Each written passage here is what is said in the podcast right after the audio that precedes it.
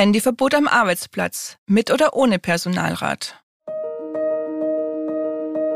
Der Personalrat-Podcast. Wichtige Urteile, Gesetzesänderungen und Themen aus der Praxis für die Praxis.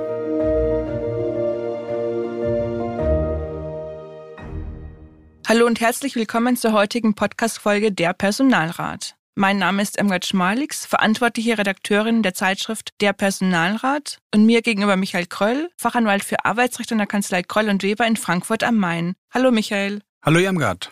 Handys, Smartphones, Tablets und Co. lassen sich heute kaum noch wegdenken. E-Mails abrufen, googeln, sich in sozialen Netzwerken mit anderen austauschen. Telefonieren ist da fast zur Nebensache geworden. Im Zuge der zunehmenden Digitalisierung sind diese Geräte auch in die Arbeitsabläufe und Arbeitsprozesse integriert.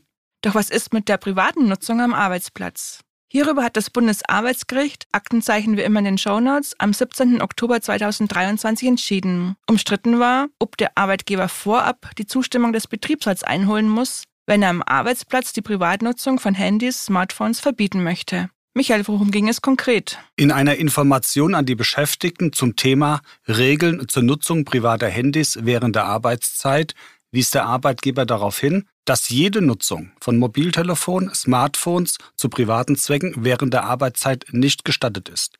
Bei einem Verstoß gegen dieses Verbot drohte er zudem arbeitsrechtliche Konsequenzen bis hin zur fristlosen Kündigung an.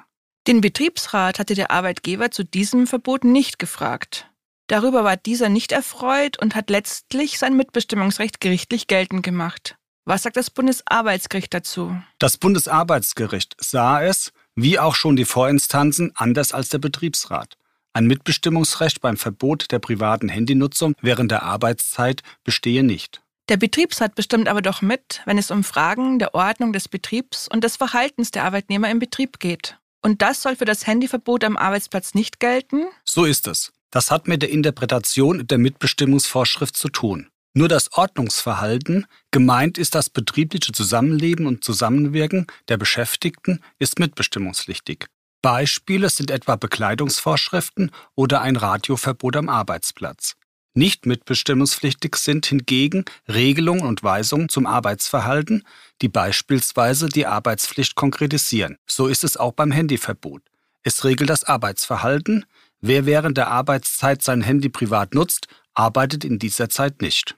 Michael, bevor wir die Entscheidung vertiefen, lässt diese sich auf den öffentlichen Dienst und die Mitbestimmung des Personalrats übertragen? Selbstverständlich. Und das aus zweierlei Gründen. Erstens faktisch. Auch die Beschäftigten im öffentlichen Dienst nutzen privat Smartphone und Co.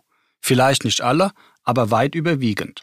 Rechtlich auch die Personalräte haben mitzubestimmen über Regelungen der Ordnung in der Dienststelle und das Verhalten der Beschäftigten. Das regeln übrigens alle Personalvertretungsgesetze. Auch bei der Mitbestimmung des Personalrats wird unterschieden zwischen mitbestimmungspflichtigem Ordnungsverhalten und mitbestimmungsfreiem Arbeitsverhalten. Das Verbot, Smartphones während der Arbeitszeit privat zu nutzen, betrifft, so das Bundesarbeitsgericht, ausschließlich das mitbestimmungsfreie Arbeitsverhalten.